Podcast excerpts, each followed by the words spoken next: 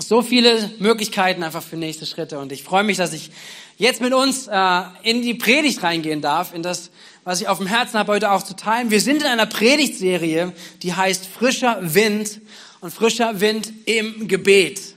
Damit sind wir gestartet vor zwei Wochen und äh, eine Serie hat den Vorteil, man beschäftigt sich mal eine ganze Zeit vielleicht mit einer gewissen Überschrift. Man, man, man macht sich Gedanken dazu. Wir als Gemeinde machen uns Gedanken dazu. Es gab letzte Woche dann im offenen Haus einen weiteren Teil dazu, Teil zwei. Ich fasse es ganz kurz zusammen und dann hat diese, dieser Morgen, dieser Gottesdienst heute seine eigene Überschrift.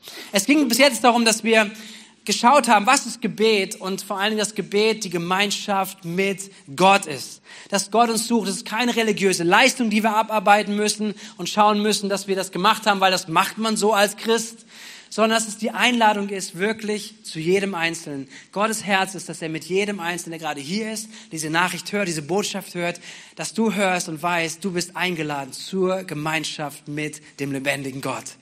Und das ist so ein großartiges Geschenk. Du brauchst keinen Vermittler. Du brauchst nicht jemanden, der, der für dich betet und, und, oder vielleicht sagst du, ich bin nicht würdig, jetzt zu, zu Gott zu kommen. Das ist nicht, das bin ich nicht, das kann ich nicht, sondern du bist eingeladen, diese Beziehung mit Gott. Und darin wollen wir wachsen. Das ist, worum es geht. Vielleicht auf frischen Wind dort wieder hineinzunehmen. Und dann haben wir letzte Woche darüber gesprochen, wie Jesus gebetet hat und wie er seine Jünger gelehrt hat zu beten. Und wir haben das Vaterunser angeschaut, die Überschriften, die es dazu gab. Und was ich gemacht habe, ich weiß nicht, ob ich daran erinnert, wenn ihr da gewesen seid, vielleicht vor zwei Wochen, ich habe herausgefordert, die nächste Woche, also die nächsten Tage, nächsten sieben Tage, sich jeden Tag einen Termin bewusst zu setzen und zu sagen, okay, ich probiere das mal aus, weil es ist, geht um Beziehung, es geht um Gemeinschaft und um gute Gemeinschaft zu pflegen, das wissen wir von Partnerschaft, von Beziehung, das braucht Zeit. Ja, und wenn du deinen Terminkalender voll hast, dann musst du dir das planen. Dann planst du in deinen Terminkalender ein, hier habe ich bewusst Zeit für Beziehung, vielleicht für meinen Ehepartner, vielleicht für meine Kinder. Ich nehme mir Zeit. Und genauso war der Gedanke zu sagen, in diese Beziehung mit Gott zu investieren, sich Zeit zu reservieren ähm, und diese Einladung auszusprechen. Und ähm, ich habe in meiner Kleingruppe haben wir es zum Thema auch gehabt und jemand erzählte aus seinem Leben davon und ich dachte, ey, ich frage mal nach, ob er davon erzählen möchte. Ich möchte René einmal kurz auf die Bühne bitten und vielleicht haben wir einen großen Applaus. Das ist René. Hallo René. Hallo. Und ähm, wir hatten das zum Thema und du hast das, die Predigt gehört und kannst du mal sagen, was du hast diese diese Challenge, diese Herausforderung angenommen. Was hast du gemacht? Was hast du erlebt? Ja. Ich darf kurz berichten. Ähm, vor zwei Wochen, letzten Sonntag, als der Pastor darüber gepredigt hat, habe ich einfach die Herausforderung angenommen und ich habe mir gedacht, okay, welche Uhrzeit passt am besten zu mir? Und jeden Tag. Und dann war das bei mir um 18 Uhr, habe ich gesagt, okay, mindestens 15 Minuten soll ich Zeit nehmen, Gott, äh, Zeit, mit, mit Gott Zeit zu verbringen. Und das war auch so jeden Tag. Ähm, dann habe ich mir erstmal gedacht für eine Woche, weil er, oh, die Herausforderung ging auch für eine Woche. Ich bin dankbar, dass ich äh, diese Woche dann weitergeführt habe. Und ich habe selber, jedes Mal hatte ich mal immer Themen an, äh, mitgenommen. Äh, und, aber ich war überrascht am Mittwoch vor, vor anderthalb Wochen, wo ich einfach mit Gott war, habe ich angefangen zu beten. Und dachte ich mal, okay, äh, Gott hat direkt zu mir gesprochen, habe ich direkt so einen Eindruck bekommen über ein Thema, der mich immer gestört habe. Es ging um Neid. Das heißt, äh, in meinem Berufsumfeld, falls jemand Beforderung hätte oder sowas, hatte ich mich auch, hatte ich mir immer, mich immer beschwert oder bei Kollegen, die dann äh, diese Neid hatte. Aber es hat mich die letzte Zeit, äh, Gott hat mir die letzte Zeit auch selber gezeigt, okay, René, du, du beschwerst dich über manche Leute, aber äh, die letzte Zeit beschwert du sehr oft, aber wenn du guckst, du hast aber das in dir. Und ich war wirklich überrascht. Er hat mir sogar ein paar Beispiele gegeben von Beförderung von ein paar Kollegen, wo ich eigentlich dadurch auch mehr jetzt zu Gott gegangen bin und mehr fragte, aber eigentlich war das mehr in die Richtung. Und ich war überrascht, weil als ich da kam, war für mich, okay, du betest für manche Themen, aber ich dachte, dort war ich schon geheilt, dass ich dort keine Probleme hatte, aber man merkt immer, Gott will immer weiter an Leute arbeiten. Gott will weiter, damit jeder in seine eigene Beziehung zu Gott wächst. Und das war für mich auch eine sehr gute Herausforderung. Und ich merke auch heute in verschiedenen Themen, ich bin dankbar, dass wir darüber letztes Mal gepredigt hat und ich nehme das gern an. Ich kann auch die anderen motivieren. Wie der Pastor letztes Mal gesagt hat, nimm einfach Zeit an, Gott zu beten. Und unser Hausreis mit Uli war das ein Thema letzte, äh, vor anderthalb Wochen. Und wenn ihr das weiterführen kann, das ist sehr gut. Vielen Dank, René. Dankeschön.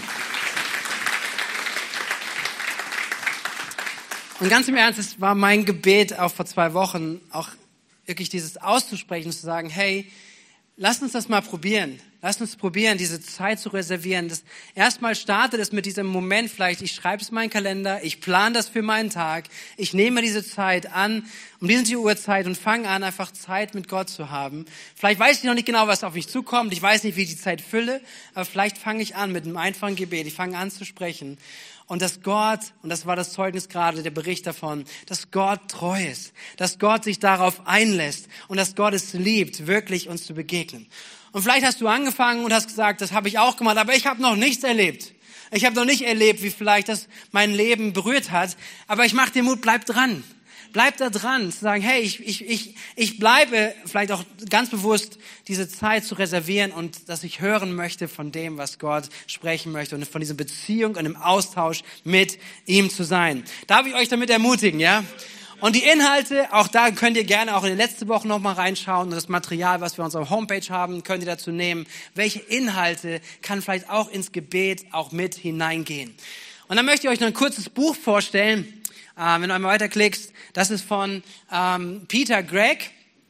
Das Buch heißt Kraftvoll beten und äh, es lohnt sich einfach, gerade wenn man sagt, daran will ich mal investieren, ich will mal ein Buch einfach nehmen, auch bewusst über so ein geistiges Thema mal durchgehen.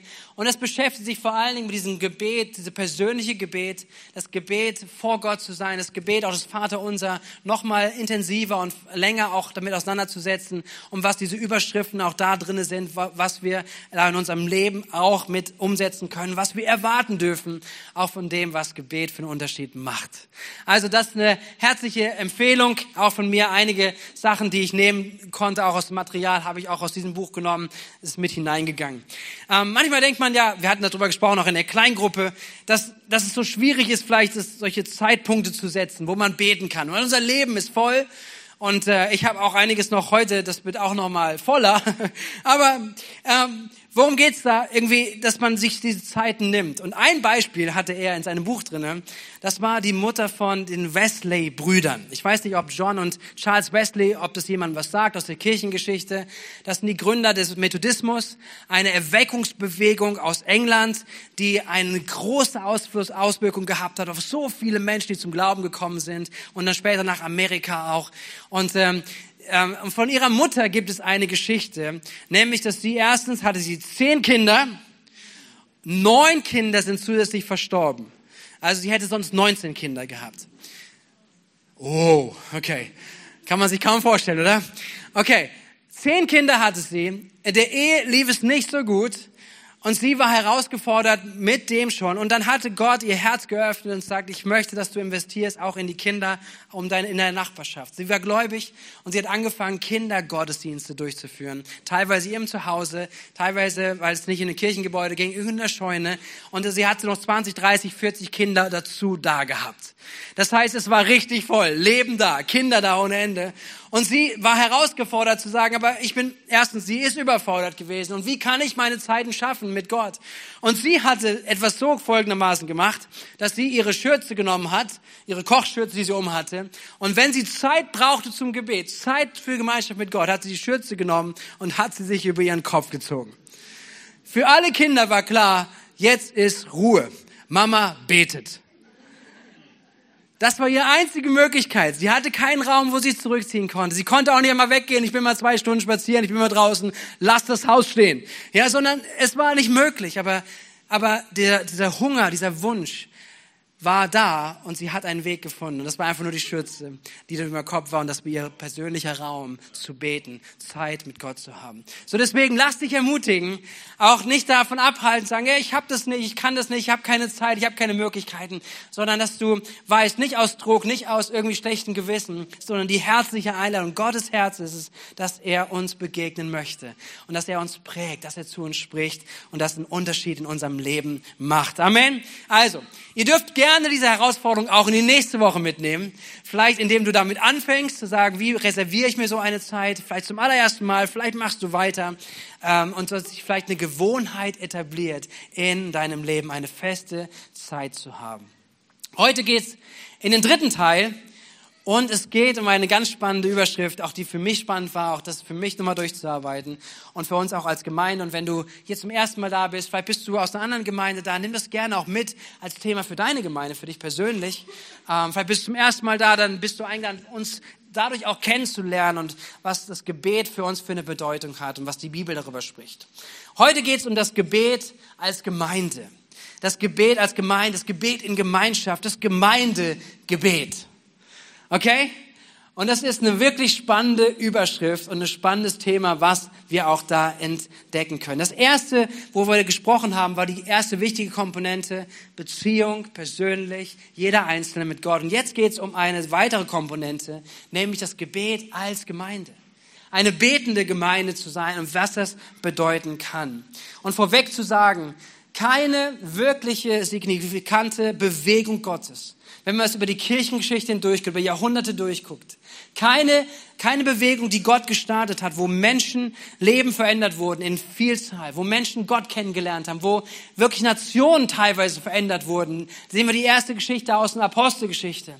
Keine Bewegung, die Gott gestartet hat, hat nicht auch enorm viel mit Gebet zu tun, sondern jede Bewegung Gottes hat mit einem Gebetsbewegung zu tun. Hat damit zu tun, dass Gemeinde anfängt zu beten. Das mal vorweg gesagt. Und jetzt möchte ich uns mit hineinnehmen, dass wir hineinschauen in die verschiedensten Epochen und Elemente auch von Gebet im Gemeinsamen. Seid ihr bereit? Drei Leute sind bereit. Das ist schon mal gut. Ich mache weiter, wenn es vier sind, ist kein Problem. Aber es wäre schön.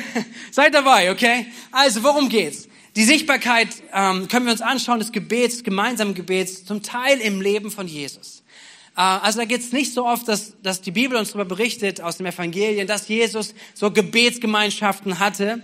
Wir sehen, dass er mit ihnen Zeit hatte, auch wenn er Passamal gefeiert hat. Und da gibt, gab es Elemente von Lobpreis, von Gebet. Es gab das Element auch, äh, da zusammen zu sein. Und so auch mit seinen Jüngern. Wir können es nachlesen. Markus 14, Vers 26, das Passafest. Und es heißt, nachdem sie gebetet hatten, nachdem sie äh, gesungen hatten, Lobpreis gemacht haben, ging es weiter. Aber eine wichtige Sache, die wir sehen können, auch im Leben von Jesus, wo Gebetsgemeinschaft notwendig gewesen wäre, ist der Moment, als Jesus im Garten Gethsemane ist.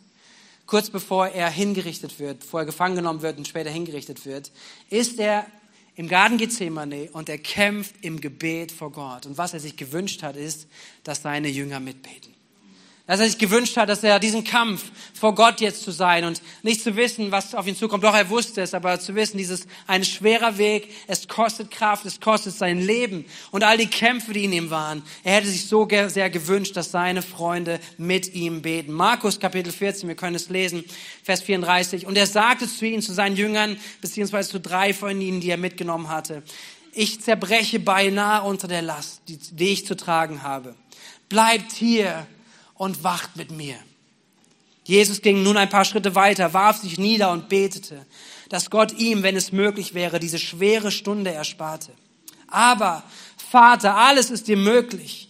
Lass diesen bitteren Kelch des Leidens an mir vorübergehen. Aber nicht, was ich will, so betet Jesus, sondern was du willst. Das soll geschehen. Und dann kam er zu den drei Jüngern zurück und sah, dass sie eingeschlafen waren. Er weckte Petrus. Simon, rief er, Du schläfst. Kannst du denn nicht eine einzige Stunde mit mir wachen? Das war ein Moment, wo Jesus sich gewünscht hätte, dass Gemeinschaft im Gebet da ist, dass Unterstützung im Gebet da ist, dass jemand mitbetet in dem Kampf, den Jesus gerade durchgeht. Aber dies, war anders, es kam anders. Er stellte fest, Petrus und auch die anderen Jünger schlafen. Sie haben nicht mitgebetet, sie sind dort und haben keine Unterstützung auch für Jesus im Gebet mitgelebt. Das ist so, vielleicht so Momente, die wir sehen, wo über das gemeinsame Gebet irgendwo ein Element ist, wo auch Jesus auch mal später darüber lehrt. Jesus lehrte über das persönliche Gebet, das Gebet in der Kammer, das Gebet zwischen dir und dem Vater im Himmel. Aber er betet auch das Gebet des Vaterunsers, wo schon wieder wir drinnen sind. Nicht nur mein Vater im Himmel, sondern unser Vater im Himmel. Das heißt, eine Komponente des gemeinsamen Gebets auch da drin ist. Und so lehrt Jesus über diese Kraft des gemeinsamen Gebetes und das Gebet in Übereinstimmung eine unglaubliche Kraft hat und die Erhörung Gottes mitbringt. Deswegen lasst uns hineinschauen, wie Jesus über das lehrt, auch über dieses Gebet. Und ihr kennt, die meisten von euch, viele von euch kennen diese Vers, äh, kennen diese Verse aus Matthäus Kapitel 18, Verse 19 und 20. Dort lehrt Jesus darüber die Kraft des Gebets in Einheit. Und dort sagt er, und noch etwas sage ich euch, wenn zwei von euch auf der Erde darüber eins werden, um etwas zu bitten, was immer es auch sei, dann wird es ihnen von meinem Vater im Himmel gegeben werden. Denn wo zwei oder drei in meinem Namen versammelt sind, da bin ich in ihrer Mitte. Und das ist so eine geniale Bibelstelle, eine so geniale Aussage von Jesus, eine Lehre, die er bringt. Er sagt einerseits diese Einladung, hey, bleib mit deinem Gebet, mit deinem Anliegen nicht alleine, sondern wenn ein oder zwei oder drei oder vier, gerne mehr, aber wenn ein oder zwei, wenn, wenn Menschen zusammenkommen, das heißt mindestens zwei oder drei zusammen beten, die Verheißung ist da, dass Jesus in ihrer Mitte ist. Und wir werden bitten, so heißt es hier, ihr könnt bitten, worum es immer, immer wollt. Der Vater im Himmel wird es geben. Hier ist also eine, eine Einladung, zusammen zu beten und die Verheißung, dass Gott Gebet erhören wird. Heißt es, wenn wir uns jetzt zusammentun, wir beten jetzt um den nächsten Ferrari, dass ich meinen nächsten Ferrari bekomme? Nein, hier steht was drin, nämlich wenn wir in seinem Namen bitten. Es geht nicht mehr so viel darum, dass wir sagen, hey, das sind meine Anliegen, sondern in seinem Namen. Und sein Reich haben wir gebetet, sein Reich komme, sein Wille geschehe. Also sein Reich als allererstes auch in unserem Leben, in unserem Denken. Und so dürfen wir beten, dass sein Reich hineinkomme. Deswegen dürfen wir auch gemeinsam beten für Heilung. Wir dürfen beten für Durchbruch. Wir beten gemeinsam für Veränderung, dass Gott eingreift. Amen weil es diese Verheißung ist, dass diese, dieses Einla diese Einladung, dieses Gebet in Einheit etwas ist, was Gott erhören möchte. Und deswegen ist es so eine wichtige Komponente, die dazukommt, oder? Das erste ist das persönliche Gebet. Und da können wir unser Christian ja so leben. Dass wir sagen, okay, jeder betet für sich. Ja, macht es, lebt darin. Aber hier kommt eine Komponente hinzu, die Jesus lehrt und wo eine Verheißung drin ist, dass wenn wir gemeinsam beten, Gott sagt, ich bin da. Ich bin in eurer Mitte und ich möchte euer Gebet erhören. Und hier, was bedeutet es? Bedeutet nicht nur an einem Ort zu sein. Dieses, dieses Begriff, was hier steht, dass wenn, wenn ihr euch eins macht, wenn ihr übereinstimmt, ist das griechische Wort Symphonei. Symphonie, Übereinstimmung. Wenn sich Herzen miteinander verbinden. Wenn Herzen Übereinstimmung finden in ihrem Glauben. Und das ist so eine wichtige Komponente. Das heißt, ich lasse mich auf die andere Person ein. Hey, ich, ich, ich, mich tangiert das. Es, es, es geht in mein Innerstes hinein. Wir, wir haben eine Gebetsgemeinschaft, nicht nur, wenn wir an einem Ort sind, sondern wenn wir von unserem Herzen aufeinander einlassen. Und das hat Kraft. Das hat Kraft in Ehen. Amen, seid ihr da? Das hat Kraft in Partnerschaften. Das hat Kraft in Familien, von Kindern mit ihren Eltern zusammen in Einheit, in Übereinstimmung. Hey, und ich wirklich, manchmal ist es gar nicht so leicht, oder? Oder wenn man vielleicht mit Eltern betet und man hat so gerade sein, sein Thema, gerade vielleicht als Teenie, als jüngerer Mensch und man ist zu Hause und man hat alles mitbekommen, wie die Eltern drauf sind und was gerade nicht gut läuft und dann kommen wir beten zusammen und innerlich denkst du, ich will gerade nicht mit dir beten. Bin ich nur so, keine so. Okay, oh, okay. Vielleicht kennt das jemand von euch, ja? Oder auch vielleicht in der Partnerschaft, ja, in der Ehe. Und man ist gerade irgendwie durch, durch eine schwierige Zeit oder man ist gerade irgendwo in einem Streit und dann und dann ist irgendwas, was eher so eine Disharmonie bringen würde statt Symphonie. Ja, da ist mehr so der Dissklang. Und dann ist es auch schwierig, irgendwie in Einheit zu beten. Aber wenn, und das ist echt ein Geheimnis, auch wenn du dich von Herzen darauf einigst, nämlich eine Übereinstimmung bringen möchtest, auch mit deinem Partner, dann passiert etwas in dir, weil diese Brücke, diese Distanz, diese wird, die kann nicht aufgehalten werden. Die kann nicht aufrechterhalten bleiben, sondern diese Distanz, die wird durch die Kraft des Gebets, die wird verändert. Weil sonst bleibe ich Distanz, sonst bleibt die Distanz. Aber dieses Gebet in Einheit, das bewirkt so viel. Deswegen hier diese Ermutigung und Einladung, so gemeinsam zu beten. Und ein Beispiel sehen wir schon direkt in der Apostelgeschichte auch, wie dieses übereinstimmende Gebet und Lobpreis ein, eine Kraftwirkung ist. Ein prominentes Beispiel aus der Apostelgeschichte, Paulus und Silas im Gefängnis in Ephesus, ähm, ausgepeitscht, blutend, echt irgendwie, sie haben nichts gemacht, außer das Evangelium dorthin gebracht, sind verleumdet worden, angeklagt worden und sie sitzen dort im Gefängnis. Und dann heißt es in Apostelgeschichte 16, Vers 25, gegen Mitternacht, beteten Paulus und Silas. Sie priesen Gott mit Lobliedern und die Mitgefangenen hörten sie dabei. Und da ist etwas, was Gebet in Gemeinschaft auswirkt. Und da kommen sie zusammen und sie sagen, hey, egal wie die Situation gerade ist, wir fangen an zu beten. Und sie beten gemeinsam. Und Gott greift ein. Es kommt ein Erdbeben. Die Türen öffnen sich des Gefängnisses. Sie werden freigesetzt. Übernatürliches Eingreifen Gottes. Die Kraftwirkung Gottes auf das gemeinsame Gebet. Und das ist eine Einladung und eine Verheißung. Und ehrlicherweise, ich möchte uns ermutigen, dass wir dem mehr nachspüren. Weil ich glaube, ich bin da noch nicht zufrieden mit. In meinem persönlichen Leben nicht. Ich weiß nicht, wie es dir geht. Aber ich glaube, da ist noch echt eine Luft nach oben, dass wir diese Verheißungen in unserem Leben einbauen und damit unterwegs sind. So, das ist etwas, was Jesus lehrt.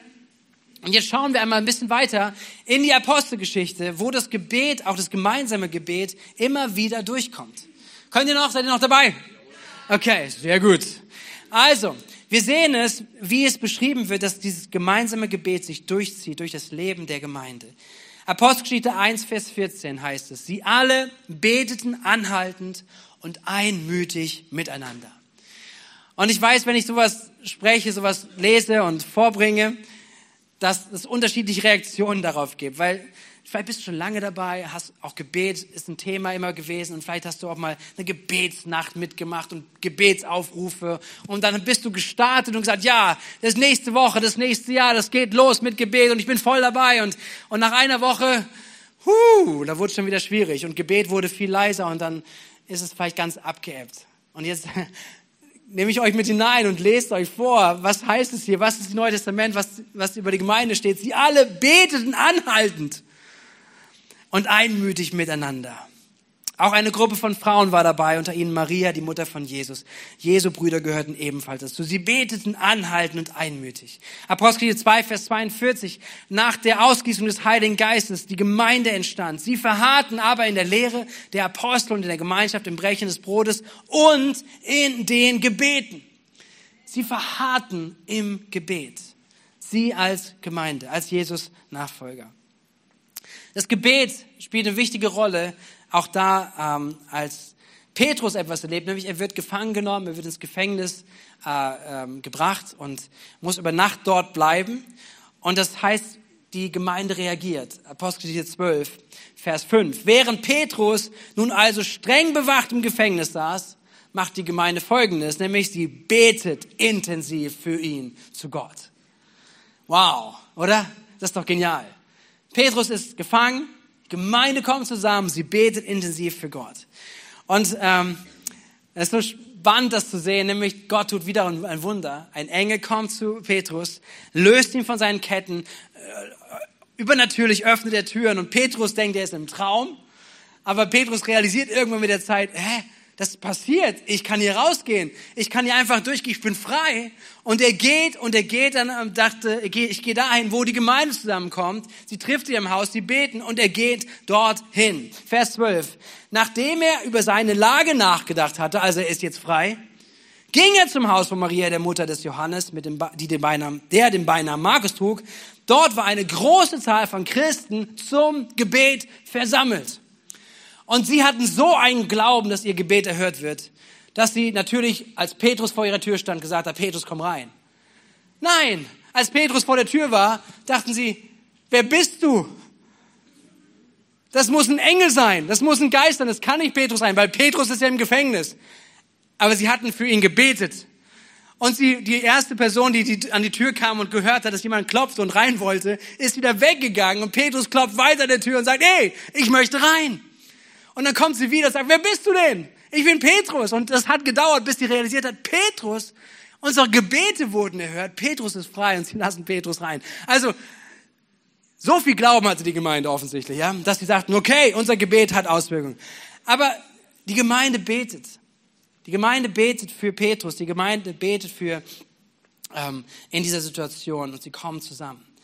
Dann gibt es eine Aussage in Apostelgeschichte 13, Vers 2, ähm, die kennzeichnend, glaube ich, ist auch für Gemeinde, das ist die Gemeinde in Antiochia, wo es über sie heißt, als sie nun dem Herrn diente, ähm, und aus dem Kontext, aus dem nächsten Vers wird klar, dass damit auch das Gebet, Dienen im Gebet gemeint ist, als sie nun dem Herrn im Gebet diente und fasteten, sprach der Heilige Geist. Also die Gemeinde hatte eine Zeit, wo sie offensichtlich dem Herrn diente im Gebet und im Fasten. So auch ein, eine, eine Beschreibung dessen, dem wir nachgehen dürfen in der Apostelgeschichte. Es geht ein, eine, eine, eine Lehre, es geht eine offensichtlich dem nachzugehen, dass Jesus seine Gemeinde baut und dabei einerseits den Einzelnen sieht, aber auch die Gemeinde als Ganzes sieht.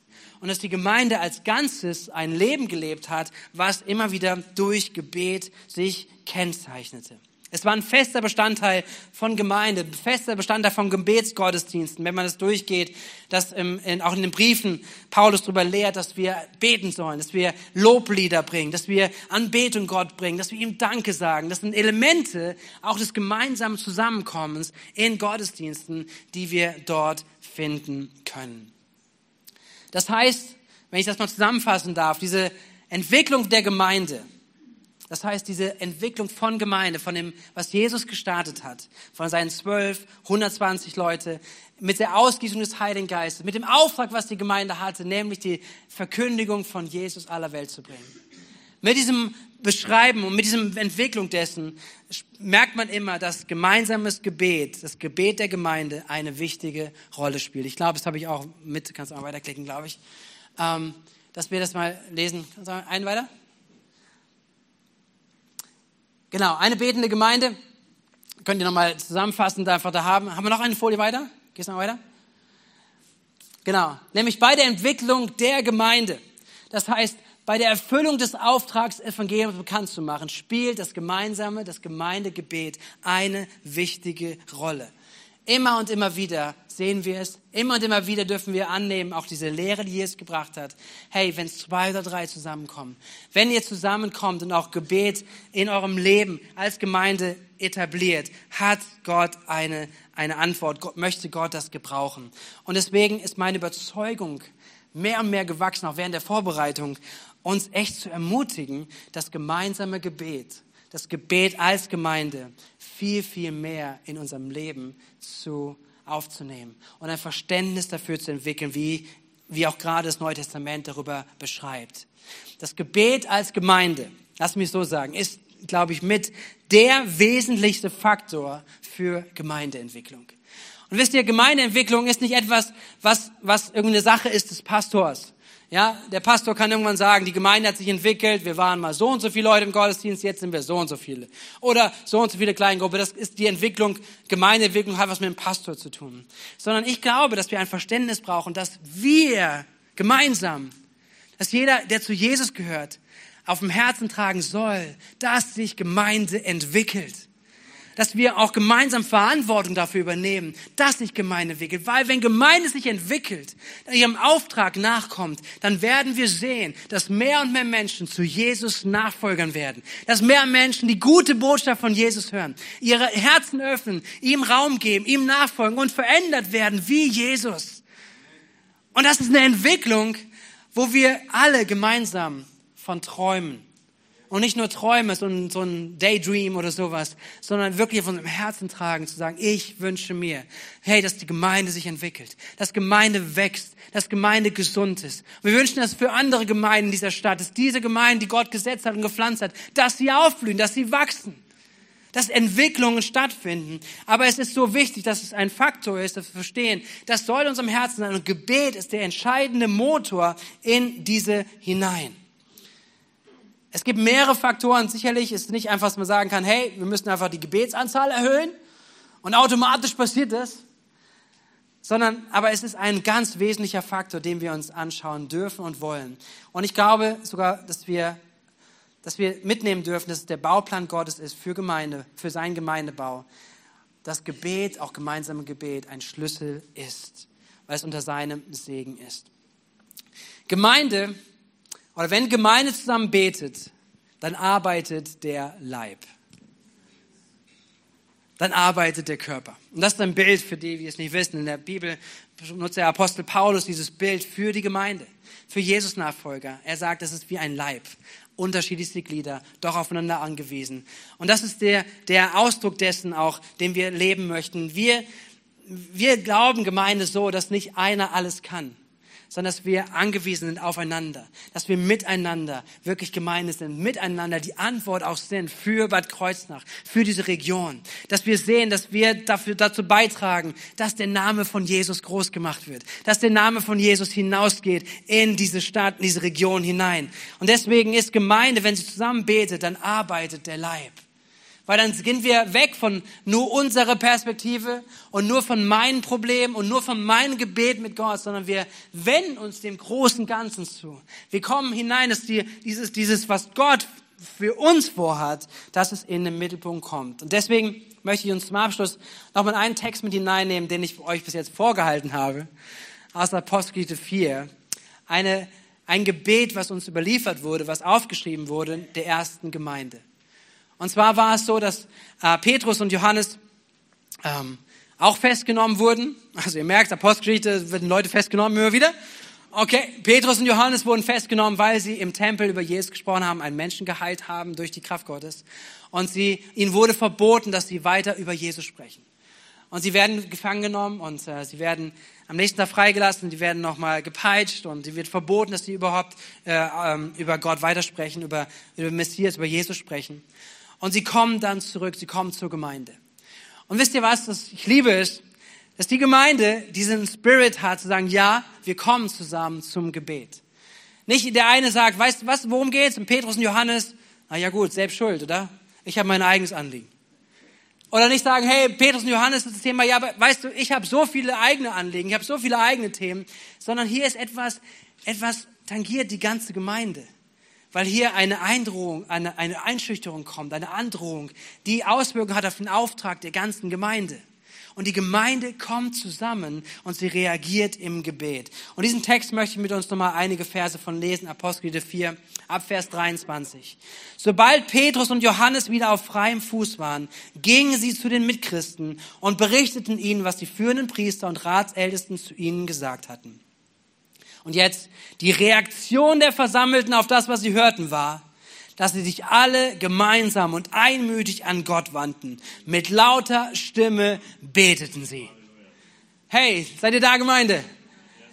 Die Reaktion darauf, auf diese Drohung, auf diese Einschüchterung, auf das, was sie hörten, sie war nicht irgendwie zu sagen, okay, das passt mir gar nicht, das, das, ich habe mir das anders vorgestellt und alles mögliche, sondern sie waren einmütig, sagen, wir gehen ins Gebet.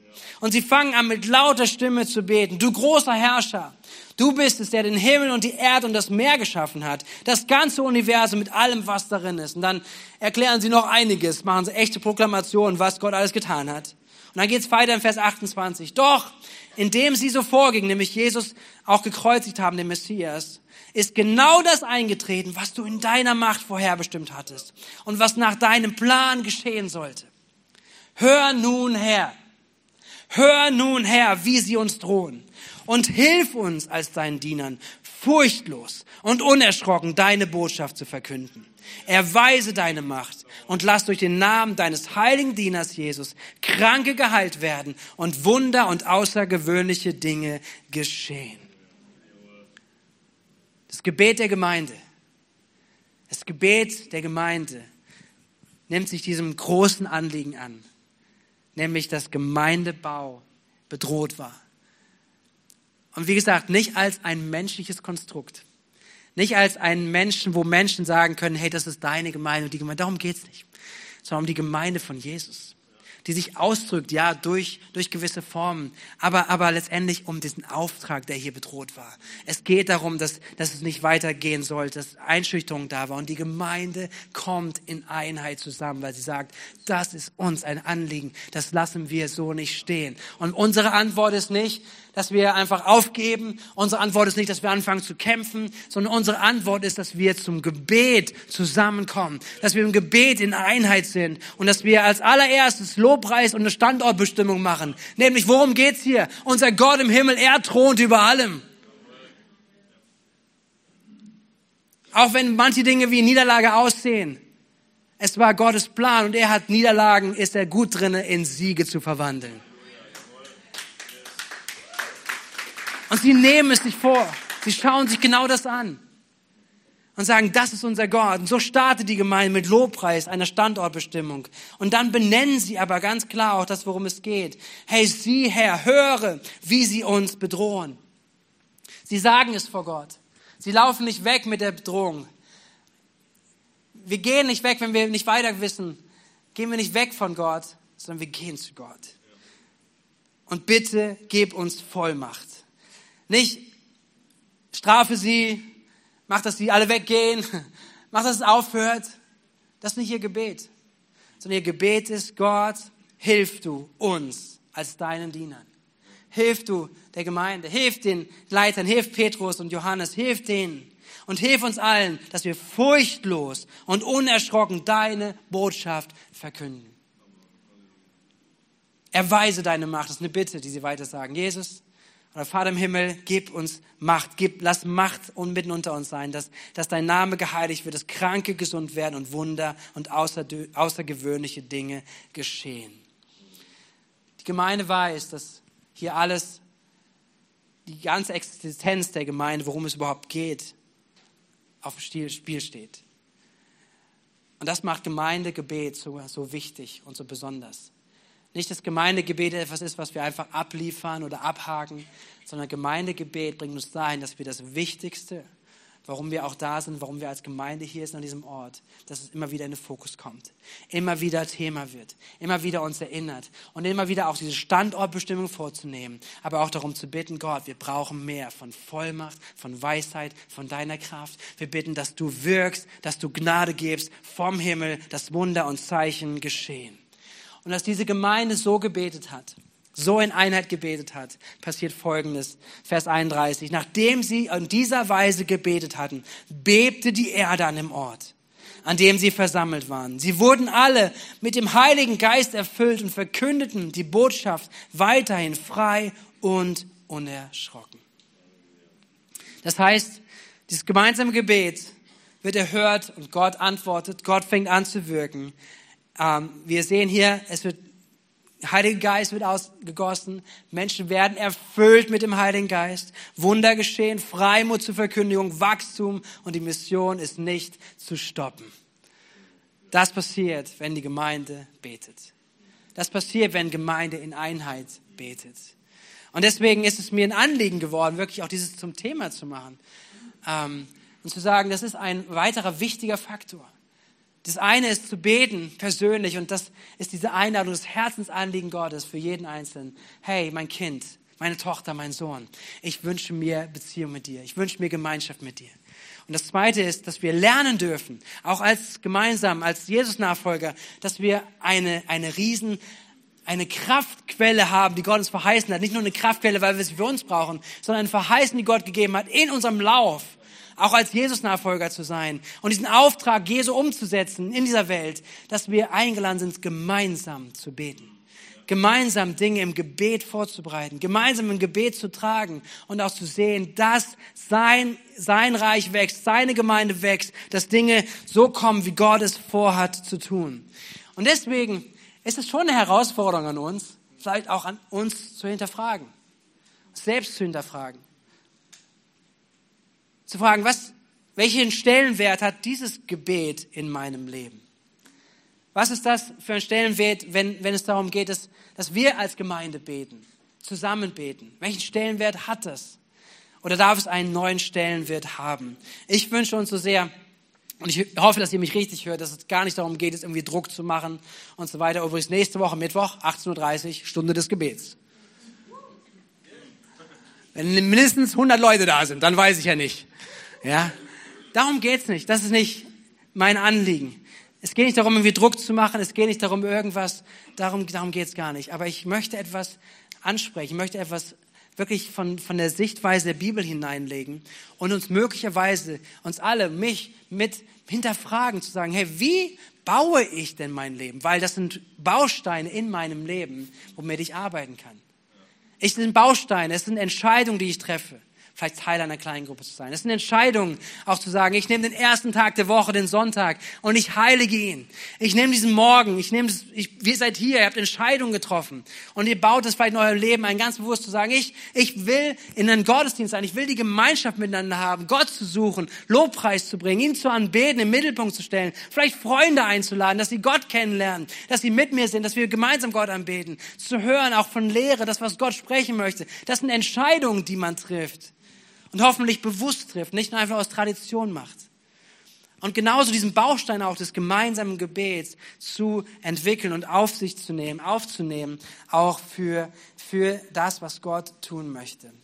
Ich finde es so spannend, es gibt einen Bericht gerade aktuell aus Amerika, ähm, Asbury heißt es, glaube ich, in Kentucky, eine kleine Stadt, äh, dort ist eine, mit einer langen Tradition ein Bibelcollege, äh, was über Jahre, Jahrzehnte dort äh, Menschen ausbildet, auch für den geistlichen Dienst. Und äh, Berichte gerade davon sind, dass über acht oder neun Tage mittlerweile dort eine Gebetserweckung stattgefunden hat. Es war ein normaler Montag früh oder irgendein Tag war es, wo sie begonnen haben mit einem Gottesdienst in der Kapelle. Und seitdem ist dieser Gottesdienst nicht mehr gestoppt. Ein, ein, ein, eine Ausgießung irgendwo des Heiligen Geistes, Wirken des Heiligen Geistes, eine Sehnsucht danach, auch im Gebet zu sein. Ich will nicht sagen, dass es die einzige Form ist, dass man immer nur an einem Ort sein muss. Ja, dass jeder und dabei sein muss. Das hört mich richtig, ich sage gleich noch was dazu. Aber ich glaube, dass es schon eine Bewegung des Heiligen Geistes ist, dass er Gemeinde bauen möchte und uns mit daran erinnert, dass das Gebet in Gemeinschaft, das Gemeindegebet, dass es Kraft hat und nicht nur irgendwas ist, was man auch mal drüber nachdenken könnte. Und wenn es ein bewusstes Thema ist, was mich auch interessiert und mit meinen Anliegen und meinen Themen zu tun hat, dann gehe ich auch dahin, sondern dass das Gemeindegebet etwas größer ist als nur unser Leben dass wir Teil davon sind, was größer ist als das, was nur mein Leben beschäftigt. Deswegen darf ich uns ermutigen, diesem Priorität, Gemeinde, das Gemeindegebet Priorität einzuräumen. Ähm, und äh, ja, ich möchte frei darüber sprechen, einzuladen zu Gebetsphasen. Wir machen uns viele Gedanken auch als Leiter, wie, wie wollen wir Zeit ehren und ey, es, es, unsere Zeit ist endlich, wir können nicht enorm alles oben drauf packen. Okay? Und dennoch darf ich uns ermutigen, darf uns wirklich ermutigen, einzuladen, auch sich Prioritäten zu setzen und zu sagen, das ist eine Priorität, die ich mir setze. Hier, wir haben diese Gebetsphasen zweimal im Jahr. Und da möchte ich drum werben. Jetzt zu diesem Zeitpunkt, die ist erst im Sommer, also bis dahin noch viel Zeit. Ja, aber um diese Gebetsphasen zu werben, zu sagen, kling dich mit ein. Und wir haben, wir sind vor Ort, dass wir ein Frühgebet haben oder andere äh, Räumlichkeiten oder Settings, wie wir es haben. Aber selbst da, und ich liebe es auch zu sagen, dass Menschen sagen, ich kann nicht vor Ort sein, aber ich habe diesen Leseplan, ich habe das Thema von diesem Abend oder von diesem Morgen und ich bete zu Hause. Ich stehe mit euch auf. Ich kann nicht am Ort sein, aber ich bete mit. Das ist Gemeindegebet, auch wenn es dezentral ist. Aber ein sagen, ich bin Teil davon und die Einladung dazu. Gebetsphasen mitzunehmen. Ihr seht es in dem Flyer tiefer und weiter stehen die drinnen. Ihr könnt sie euch schon in einen Terminkalender eintragen, ähm, dabei zu sein. Dann aber auch die Stunde des Gebets möchte noch mal kurz drum werben. Vielleicht rufst du die Folie nochmal ein, vielleicht findest du die gerade noch. Stunde des Gebets. Ähm, wir treffen uns jeden Mittwoch um 18.30 Uhr bis 19.30 Uhr. da ist ein Mensch von unserem Gebetsteam, die das mit vorbereiten. Ähm, und ähm, dieses, diese Stunde des Gebets ist etwas, was, ähm, was ein gemeinsames Gebet ist und wo es um größere Themen geht. Immer wieder den großen Blick. Und wir wollen darauf, daran achten und daran arbeiten, haben wir jetzt auch umgesetzt, dass wir für jeden Mittwochabend ein Thema haben. Auch eine Überschrift, dass du vielleicht dich mit einklinken kannst. Und wenn du nicht vor Ort sein kannst, kannst du dieses Thema trotzdem abrufen. Auf unserer Homepage siehst du für jeden, jeden Mittwoch den Termin und da steht die Überschrift drüber, wofür wir beten. An diesem Tag und an diesem Abend speziell im, in zentraler Form. Du bist eingeladen, dazu zu kommen. Sagen, hey, fang das mal an, probier das mal aus. Stunde des Gebets als ein Gebet der Gemeinde wahrzunehmen. Und genauso auch Herzschlagabende. Auch das ist etwas, ein Format, wo wir bewusst als Gemeinde zusammenkommen. Sicherlich auch nochmal Themen haben, wie jetzt am nächsten, aber auch, wo wir gemeinsam beten. Und darüber hinaus wird es nächste Woche darüber weitergehen, wofür wir als Gemeinde eingeladen sind zu beten. Weil wir sind eingeladen zu beten, Fürbitte zu halten über gewisse Themen. Und dann gibt's auch einen Flyer dazu.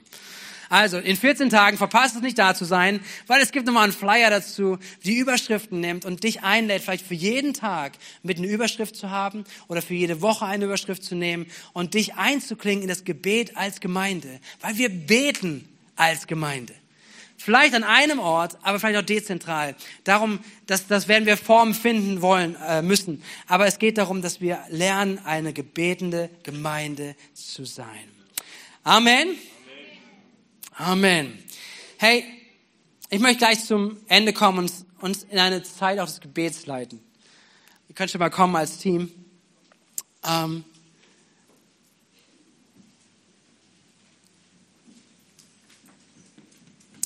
Ich glaube, dass ihr mich richtig gehört habt. Davon gehe ich einfach aus. Dass es nicht darum geht, irgendwie, ah, schlechtes Gewissen oder noch ein Termin. Es geht auch nicht darum, dass irgendwie Hauptsache sind mehr Leute an einem Ort. Das ist nicht mein Anliegen, das ist nicht mein Herz. Das ist nicht unser Herz als Gemeinde. Sondern was wir uns wirklich wünschen, ist diese geistliche Sicht, dass wir sie, dass wir ihr Raum geben. Und wenn geistliche Sicht wächst, geistliche Offenbarung auch darüber ist, was Gott machen kann und Gott machen möchte durch dich und durch uns gemeinsam, dann heißt es vielleicht, dass wir Dinge verändern, dass wir Dinge anschauen in unserem Leben, dass wir Dinge neu bewerten, dass wir Dinge unserem Leben Prioritäten geben und verändern. Aber es ist ein Prozess, es ist dein Prozess. Es ist ein Prozess, den Gott mit dir gehen kann und gehen, gehen möchte. Mein, meine Ermutigung ist, Glauben zu empfangen. Glaube zu empfangen und dich zu ermutigen, dass du Glauben empfängst, sagen, hey, das ist mein nächster Schritt. Was kann ich davon umsetzen? Und vielleicht ist das Gefühl nicht sofort da. Vielleicht denkst du, wow, das war das Easyste. Ist ja manchmal so, oder? Man denkt, okay, ich nehme erst mal vor, ich bin mal da und es wird alles super klappen mit der Familie. Und denkst, das größte Chaos zu Hause plötzlich. Es ist keine Garantie, dass immer alles leicht wird, aber, aber sich damit auseinanderzusetzen und nicht aufzugeben und zu sagen, aber hey, wie kann ich mich selber wir als Familie, als Ehepaar, wie können wir da uns hineinentwickeln? Vielleicht auch durch, durch manche Situationen durchgehen. Vielleicht auch, aber lernende sein. Und das als eine wichtige Priorität in unserem Leben zu entwickeln. Ich möchte beten und lade es ein, dass wir aufstehen gemeinsam als Gemeinde.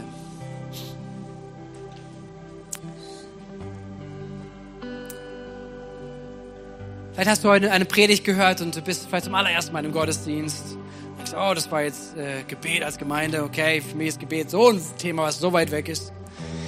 Aber vielleicht kriegst du uns ein bisschen mit und das Herz auf, was, was Gottes Anliegen ist. Es geht nicht darum, dass wir irgendwelche Pflichten und Traditionen irgendwas erfüllen, sondern Gottes Anliegen für jede einzelne Person ist, dass er mit uns in Beziehung sein möchte, dass wir seine Partner sind, dass er uns seinen Heiligen Geist nicht vorenthält, sondern dass er uns Kraft geben möchte für unser Leben, Verbindung mit ihm zu haben. Und dazu möchte ich bewusst einladen, bevor wir gleich in ein kurzes Lied auch gehen, einfach Gott in seiner Größe anzubeten, dass ich einladen möchte, wenn du hier bist heute Morgen und du kennst Gott nicht, du hast keine persönliche Beziehung mit Jesus, dann lade ich dich jetzt ein, dass du heute Morgen aber ein Gebet sprechen kannst, zu sagen, ich lade Jesus ein, dass er in mein Leben kommt, weil ich weiß, ich bin hier, ich lebe ohne ihn und ich weiß, ich brauche ihn. Vielleicht merkst du, ich komme mit meinem Leben, mit meinen Themen nicht klar.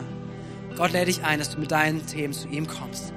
Dass er dir neue Perspektiven gibt, dass er dein Leben heilt, anfängt neu zu machen.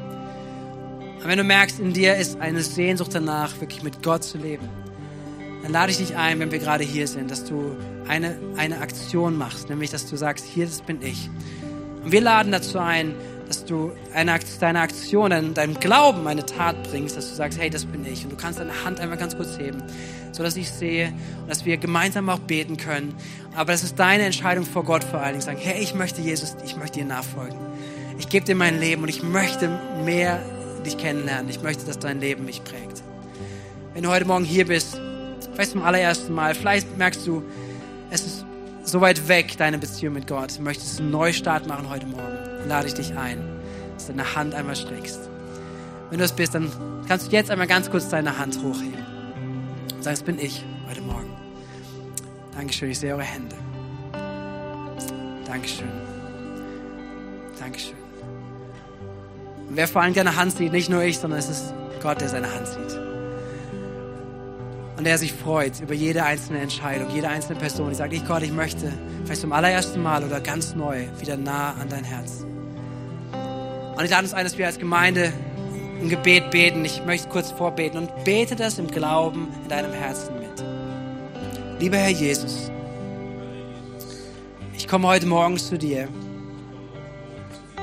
und möchte deine Einladung annehmen, dich kennenzulernen. Ich bitte dich, vergib mir alles, was ich falsch gemacht habe. Alle meine Sünde und meine Schuld. Mach mich neu. Ich möchte dein Kind sein und dir nachfolgen. Im Namen von Jesus. Amen.